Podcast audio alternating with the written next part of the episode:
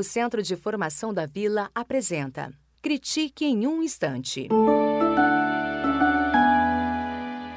Olá, hoje eu quero comentar sobre a matéria do Estadão que saiu no dia 18 de agosto de 2019, a matéria da Renata Cafardo, que é YouTube versus professor.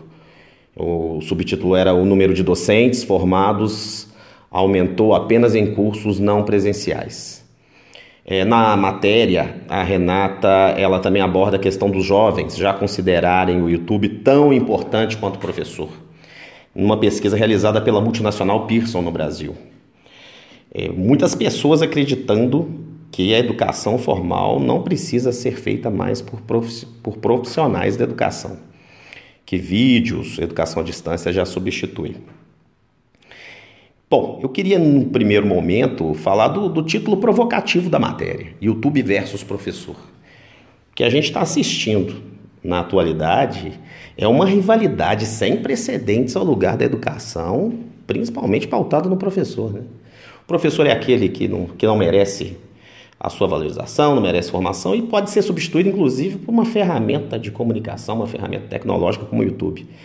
Eu falo que é um título provocativo, porque o que a gente tem assistido é isso: autoridades, políticos, né? é, a educação sendo subjugada de todas as partes.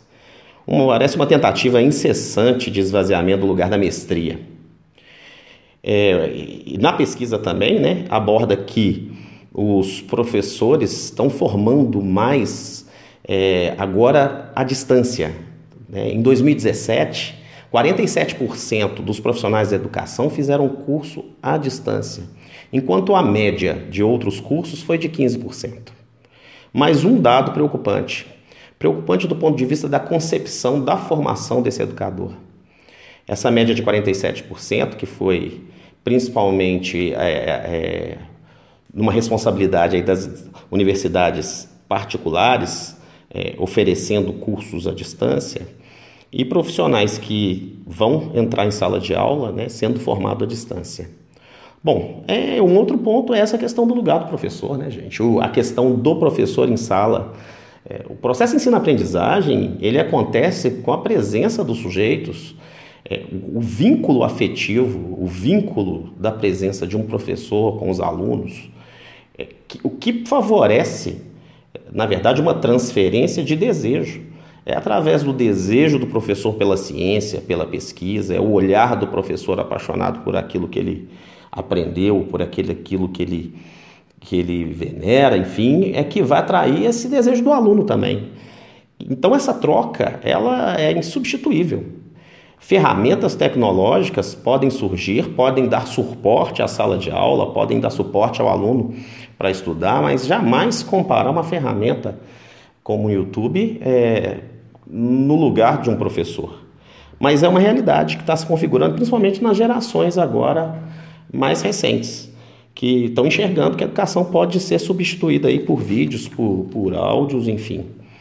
É importante a gente salientar isso, que é, é, vai muito além de uma concepção só das universidades que estão formando, das escolas e das pessoas que pensam isso. Vem de uma política nacional, uma política nacional que está esvaziando, que desvaloriza o lugar da educação. Vários países é, que a gente consegue perceber avanços significativos, né, Singapura, Japão, outros países de investimento é, no, na educação focam na formação do professor, na presença do professor e pesquisas também realizadas o quanto um professor faz diferença na vida escolar dos alunos. Meu nome é Sérgio Porfírio, eu sou coordenador do Colégio Mangabeiras Parque, uma escola do Grupo Critique. O Centro de Formação da Vila apresentou Critique em um Instante.